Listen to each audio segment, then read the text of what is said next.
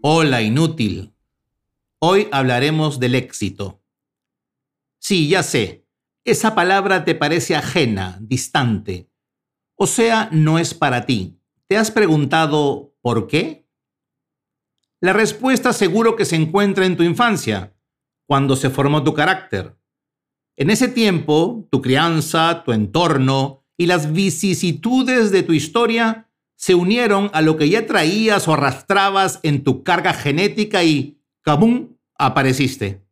Fuiste una criatura mimada, le temías al mundo y te agarrabas temblando a las piernas de tu madre, eras indolente, indiferente, de esas personas a las que nada ni nadie les importa. ¿Qué te han dicho los tantos psicólogos que has visto? ¿Cuántas veces has hallado en tu pasado la causa de los problemas que ahora arrastras? ¿Cuántas veces has pensado, si hubiera hecho esto y no esto otro, mi vida sería mucho mejor? Si yo hubiera hecho, pero no hiciste. Así que déjalo ahí, que como aconsejaba mi abuela, a preguntas necias, oídos sordos, porque ya te he dicho que el pasado no existe la memoria es una bendición, sí. Gracias a ella no tenemos que aprender todo otra vez cada día.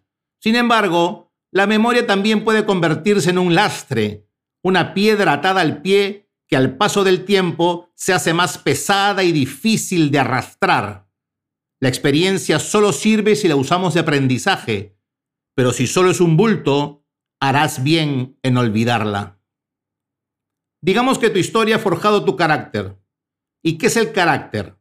Los rasgos y características de tu personalidad. Eso que te diferencia del resto. Pero seamos honestos.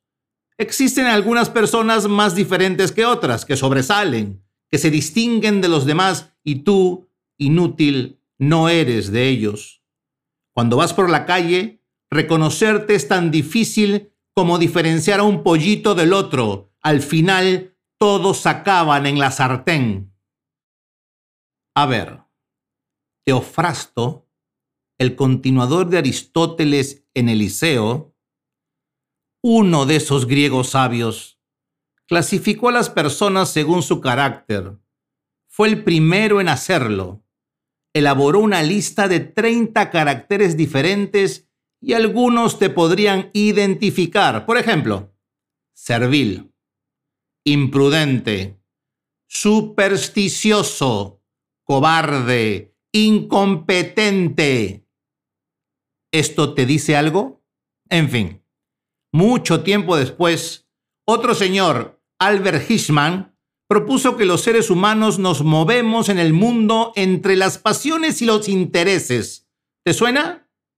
A ver, ahora mismo un filósofo contemporáneo llamado Byung-Chul Han sostiene que nos comportamos como abejas en un enjambre.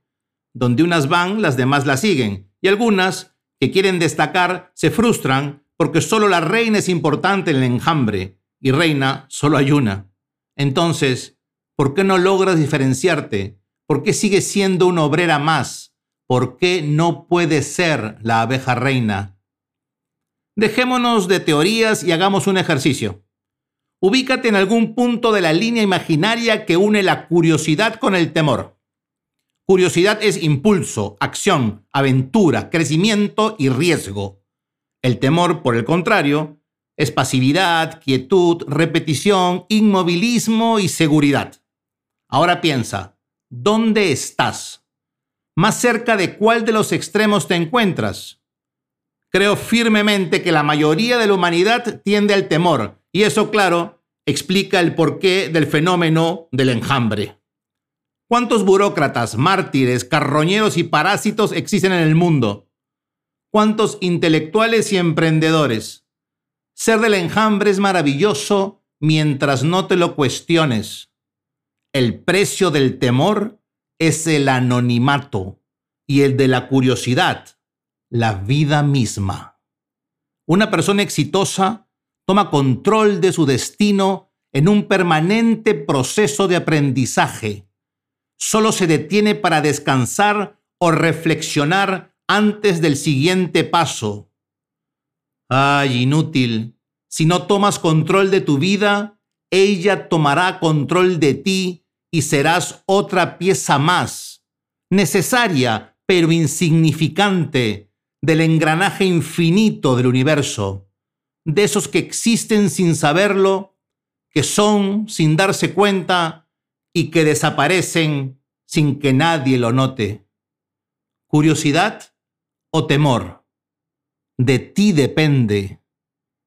Con cariño, tu anticoach.